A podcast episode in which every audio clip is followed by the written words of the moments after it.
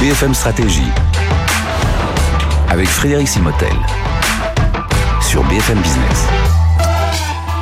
Bienvenue dans cette nouvelle session BFM Stratégie. On va parler d'intelligence artificielle et justement où en sont les entreprises. Alors évidemment, ce qui fait le buzz en ce moment, c'est ChatGPT. Alors les entreprises l'utilisent, mais on va aller un peu au-delà et voir si justement euh, les entreprises sont au-delà de cette intelligence artificielle, ont déjà commencé à l'intégrer dans certains de leurs process. On, sait, c'est plutôt oui, euh, mais jusqu'où et ont-elles vraiment compris euh, tous les enjeux qui pouvaient se dessiner derrière tout cela? Et pour en parler, nous recevons Nicolas de Belfond bonjour. Bonjour Frédéric. Nicolas, merci d'être avec nous, directeur associé senior et directeur monde du BCG X euh, IA, donc euh, vraiment la partie dédiée à l'intelligence artificielle, le BCG qui est le partenaire de ces euh, sessions BFM Stratégie. Alors justement, ChatGPT a permis de donner un gros zoom, parce qu'on le disait hors micro à l'instant, c'était ah, ça fait la une du Parisien, ça fait la une de, de certains journaux régionaux, donc moi les gens compris un petit peu ce que pourrait vraiment être l'intelligence artificielle, mais où est-ce que, si on devait regarder d'un peu plus près les entreprises et leur niveau d'adoption de l'IA aujourd'hui? Alors, on voit une assez grande différence entre effectivement le buzz et je dirais la maturité de la technologie. Mhm. et la réalité de son adoption dans, l'entreprise. On parle de chat GPT, mais les fondamentaux de l'intelligence artificielle sont pas nouveaux. Déjà, dans les années 70, euh, on avait euh, les premières bases euh, de euh, l'apprentissage par, par les machines, voire même, même encore Comme je, ça. je dis toujours, il y a une espèce d'air glaciaire, là où on en a beaucoup moins parlé. Il y a, eu plusieurs aires glaciaires, effectivement, avec des développements qui se sont ensuite ralentis parce que en fait, la technologie n'était pas au point, parce que on n'avait pas la capacité de, de traiter la donnée. Aujourd'hui, toutes ces conditions sont réunies et les technologies sont très mature mhm. euh, pour une grande partie d'entre elles depuis, euh, depuis plus de 20 ans. Et, évidemment, on continue à innover avec euh, ChatGPT, etc. Mais il y a un très gros écart entre cette maturité technologique et la maturité. Et vous, vous l'avez, d'ailleurs identifié en quatre, Exactement. quatre niveaux. Nous, on a regardé les euh, dans les grandes entreprises mondiales, celles qui étaient les mieux préparées aux défis de demain, que ce soit euh, le digital, que ce soit euh, la résilience au choc, que ce soit tous les efforts environnementaux. La première caractéristique de celles les mieux préparées, c'est leur maîtrise de l'intelligence artificielle. Mhm. Et donc, quand on regarde précisément la maturité de l'intelligence artificielle en entreprise, on catégorise les entreprises en quatre niveaux. Depuis celles qui sont, on va dire, débutantes, euh, qui ont commencé euh, à s'y intéresser, qui découvrent c'est la minorité aujourd'hui, mhm. jusqu'à celles qui véritablement utilisent l'intelligence artificielle dans plusieurs de leurs processus fondamentaux pour un certain nombre de grandes décisions, qui l'utilisent dans les offres qu'elles proposent euh, à leurs clients.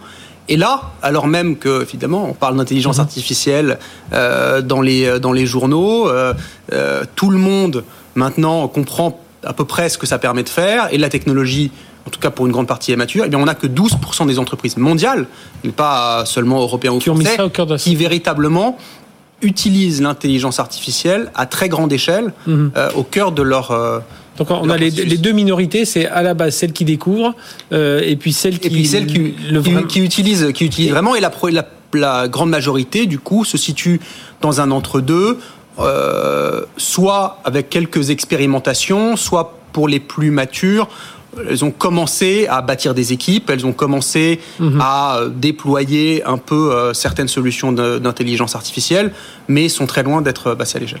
Et, du coup, ces, 12% qui ont très en avant, évidemment, les premiers noms qui sortent sont ceux bah, justement qu'on a, dont on a beaucoup parlé avec ce chat GPT, c'est les, les, Microsoft, c'est les, les Google, ce sont eux? Alors, oui, en partie, mais pas seulement. En fait, on a trois grandes catégories d'entreprises dans ces 12%. On a évidemment les GAFAM et, mhm. assimilés. Euh, on a aussi un certain nombre d'entreprises nativement digitales euh, qui euh, utilisent ça dans leur dans leur quotidien, donc des sociétés comme Adyen, une grande société de mhm. paiement, des sociétés qui se sont construites souvent après, après 2010 et qui ont adopté l'intelligence artificielle dès le démarrage. Mais on a aussi des entreprises, on va dire, plus traditionnelles, qui ont utilisé l'intelligence artificielle comme levier pour changer radicalement euh, leur manière d'opérer. Alors on va avoir des gens qui, euh, on parle beaucoup de ça, comme H&M, qui utilise l'intelligence artificielle dans toutes ses prévisions pour la gestion de ses magasins, pour la gestion de ses prix, etc. Vous allez avoir des gens comme Starbucks qui utilisent énormément l'intelligence artificielle pour le pilotage de toutes les offres qui font alors euh, j'avais vu au CES John Deere là les John Deere évidemment donc dans les tracteurs, dans les tracteurs qui utilisent l'intelligence artificielle en fait pour comprendre euh, les caractéristiques des champs mhm. des agriculteurs dans lesquels ils opèrent pour ensuite proposer des services à ces agriculteurs pour améliorer leur propre. C'est ce qui m'avait surpris au CES. J'étais allé sur le sur le stand de John Deere, donc il y avait cet immense tracteur capable de piloter tout un tas de choses de façon autonome. Et puis en discutant avec un des patrons du développement, il dit ah non mais la nouveauté, elle, n'est pas sur le tracteur, elle est euh, là dans les écrans que vous voyez. Il montrait effectivement. Elle est dans les services qui viennent des, des données issues des capteurs. Voilà. Donc on a quelques-unes de ces sociétés et qui du coup, en termes de performance, dépassent très souvent mhm. les entreprises digitales de leur secteur. Et, vous, votre crainte, c'est peut-être que ce, ces, 12% prennent beaucoup d'avance par rapport à d'autres, qu'il y a un écart Alors, c'est pas une crainte, c'est une réalité. Euh, on a cette idée que, avec le développement de la technologie, il va y avoir une forme de normalisation, euh, de nivellement, entre guillemets, et de rattrapage. En fait, c'est pas du tout ce qu'on observe. Ce qu'on observe, c'est l'inverse. Les 12%, et les, les, sociétés les plus en avance prennent de plus en plus d'avance. Parce qu'elles investissent de plus en plus, parce qu'elles bâtissent des équipes, elles sont en capacité d'attirer les talents dans ce, dans ce domaine euh, et qu'elles voient de plus en plus de valeur de l'intelligence artificielle, ce qui leur permet d'investir de plus en plus, de former leurs équipes, de former leur management. Et donc, il y a véritablement un écart qui se creuse. Et alors, si je descends en France, là, on a de bons ingénieurs, euh, de bonnes universités, des bons centres de recherche. On en est où, nous, à ce niveau-là Alors, malheureusement, euh, la France est en retard. Elle est en retard par rapport au monde, elle est même en retard par rapport à l'Europe. Euh, donc les 12% en France se traduisent en 7% dans, mhm. nos, ah dans nos sondages. Et même sur l'échelon juste en dessous, on est aussi en retard d'une demi-douzaine de points. Donc en fait, et on a un retard parmi nos grandes entreprises. C'est surprenant dans la mesure où, vous l'avez dit, on a les talents. Euh, je pense que la France est parmi les 3-4 pays du monde où on a le plus grand nombre de talents dans ce domaine. On vient même nous les. Euh, on, cite souvent Yann, Yann Le, on cite souvent Yann Lequin, qui est le patron du, de l'intelligence artificielle chez Facebook. Voilà, c'est. Mais effectivement, les, les, GAFAM ont souvent construit des centres de recherche en intelligence artificielle en France. Mmh. Euh, et, euh, parce qu'on a des mathématiciens, des statisticiens, des ingénieurs qui sont euh, très bien disposés pour construire ces solutions. Et pour vous, qu'est-ce qui explique ce décalage donc, Alors, on l'a regardé là encore quand on regarde qu'est-ce qui caractérise les entreprises euh, françaises en moyenne par rapport à, leurs pairs les plus avancés dans les mhm. autres pays, ça n'est pas la compréhension nécessairement des solutions, ça n'est pas la gouvernance, ça n'est pas même l'accès au, talent et à la technologie, c'est véritablement la culturation du management et la capacité à avoir une stratégie claire euh, sur ces sujets et l'adoption dans les équipes et en fait la gestion du changement. Ce qui se passe, c'est que l'intelligence artificielle, et alors, quand on joue avec ChatGPT, on se rend bien compte, c'est la digitalisation des processus intellectuels.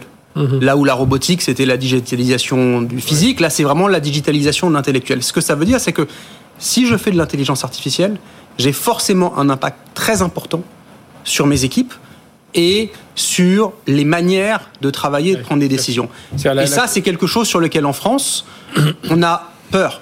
Parce qu'on a peur de l'évolution mhm. sociale, on a peur des impacts humains, et donc on a tendance à sous-investir sur ce sujet et donc à ne pas tirer plein potentiel. C'est vrai que vu d'un côté positif, on se dit toute la partie laborieuse de recherche, c'est un chat GPT qui, qui, est capable de le faire. Et ensuite, on apporte un peu ses connaissances, sa logique et tout, et tout ce qu'on peut mettre par-dessus. Mais vu d'un côté, euh, euh, oui, plus pessimiste, eh bien, on se dit ah ben, tout le travail est, est mâché et, euh, et, on perd et on perd beaucoup beaucoup de temps beaucoup de temps là-dessus et, et, du coup c'est cet accompagnement que va devenir mon métier quoi. Exactement, exactement. et c'est vraiment accompagner dans le, droit le clerc de notaire si tous les documents il suffit juste de demander qu'est-ce qui va devenir. C'est justement là où on a du mal à lui dire euh, qu'est-ce qu'on va lui faire faire demain et, euh, et malheureusement on le sait euh, c'est un changement que tout le monde n'est pas capable de, Et comment faire alors Quels sont, euh, j'imagine, au sein du BCG, vous y avez réfléchi, mais comment faire pour essayer de remédier à tout cela et pour mieux les ah, accompagner? il y, a, y a plusieurs, y a plusieurs manières. La première, c'est d'abord, ces, ces solutions, elles ont du mal à fonctionner toutes seules, sans aucun, euh, sans, sans, sans, aucun support humain. Mhm. Donc en fait, on va co-construire les solutions avec euh, les, euh, les équipes qui vont être les plus impactées. Pour quel est le sentiment que ce soit leur outil qui va leur permettre de mieux faire leur travail, Hum. D'ailleurs, on le rappelle, hein, qui va les remplacer? je vous interromps, mais ChatGPT, c'est vrai, on le rappelle, il y a des humains qui l'entraînent derrière. hein. C'est- Bien sûr, alors, alors ChatGPT, alors Ouais. les, les modèles qui sont derrière sont assez compliqués, mais Mhm. ils apprennent beaucoup de l'interaction avec les humains. C'est ça. Euh, donc, on- Donc ça, donc voilà. c'est- ça, c'est un premier, un premier élément. Deuxième élément, c'est qu'on travaille beaucoup sur les interfaces homme-machine pour que l'homme ait le sentiment que la machine est à son service, Mhm. euh, y compris dans, y compris dans, dans l'interaction. Et enfin, on travaille beaucoup sur bah, l'évolution des processus, des modes de fonctionnement et du rôle des individus euh, pour voir, bah, voilà ce que je leur enlève, mais qu'est-ce que je leur rajoute Euh, Est-ce que je suis capable de mettre en place des programmes de formation qui vont leur permettre d'aller sur ces nouvelles tâches à valeur ajoutée? Sinon, bah, je réfléchis de manière proactive avec des, des, des logiques de bah, gestion proactive des emplois. Euh, le Qu'est-ce que je vais faire de cette, de cette population Sur quoi est-ce que je la euh, rem- remobilise, euh, reforme Donc, c'est vraiment une, une, une question d'anticipation Mhm. euh, des, des impacts de tout ça. Et euh, dans, dans ce qu'on a préparé l'émission, ben, il y a deux approches. Terminator, euh, Iron Man, c'est quoi? Il y en a un, c'est Alors, l'autre, c'est le robot faire Ça, la place. c'est ma manière, on va dire, Ouais. euh, simplifiée d'expliquer le combat qui va se jouer sur les peut-être 5 à 10 ans à venir. Terminator, c'est la machine qui automatise et remplace complètement l'humain. Ouais, Iron Man, c'est l'humain augmenté. c'est ça. D'un point de vue sociétal, je pense que on préférait qu'Iron Man gagne. Euh, et je- j'espère que je ne touche pas au copyright de Marvel en disant ça, mais en tout cas, euh, ça ne se fera pas tout seul. Ça se fait si on y travaille de manière spécifique. Sinon, eh bien, dans un certain nombre de cas, il sera presque plus simple de remplacer les humains que de les former pour qu'ils arrivent à travailler avec les machines. Mais je souhaite qu'on y arrive. Bon, eh bien, en tout cas, on va suivre tout ça de près.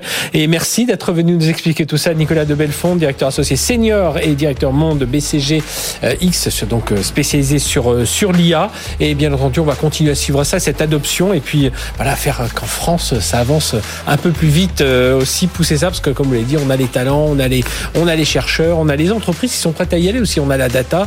Donc pourquoi ne pas accélérer? Eh Bien, c'est ce qu'on essaiera de, de voir une prochaine fois. Merci, Merci Nicolas de Belfond. Allez, à très bientôt pour une nouvelle session BFM Stratégie.